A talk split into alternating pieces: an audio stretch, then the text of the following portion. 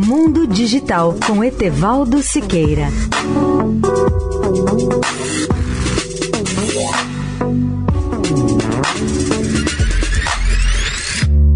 Olá, amigos da Eldorado. Finalizo hoje meus comentários sobre o maior radiotelescópio do mundo, o FAST, que é a abreviatura em inglês de Radiotelescópio Esférico de Abertura de 500 metros. Entre muitas aplicações, o FAST será capaz de identificar milhares de estrelas que estão localizadas além da capacidade de detecção dos atuais telescópios.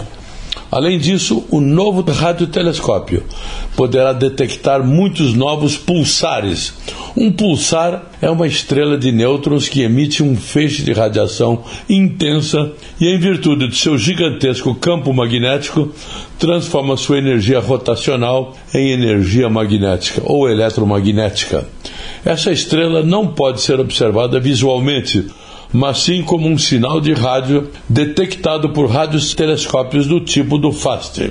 Com o uso desse radiotelescópio chinês, os cientistas descobriram mais de 130 candidatos a pulsares, 93 dos quais foram confirmados por outras equipes que usam radiotelescópios em todo o mundo.